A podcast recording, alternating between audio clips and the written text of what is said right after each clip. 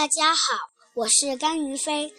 今天我给大家讲一个成语故事“悬梁刺股”。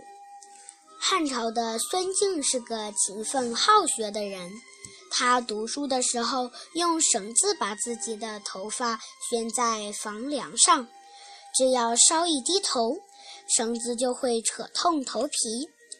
苏秦是战国时期著名的纵横家。他年轻的时候一事无成，家里的人都瞧不起他，因此苏秦决定发奋学习。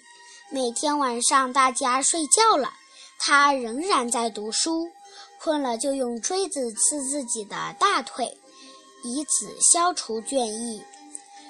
后人纵散。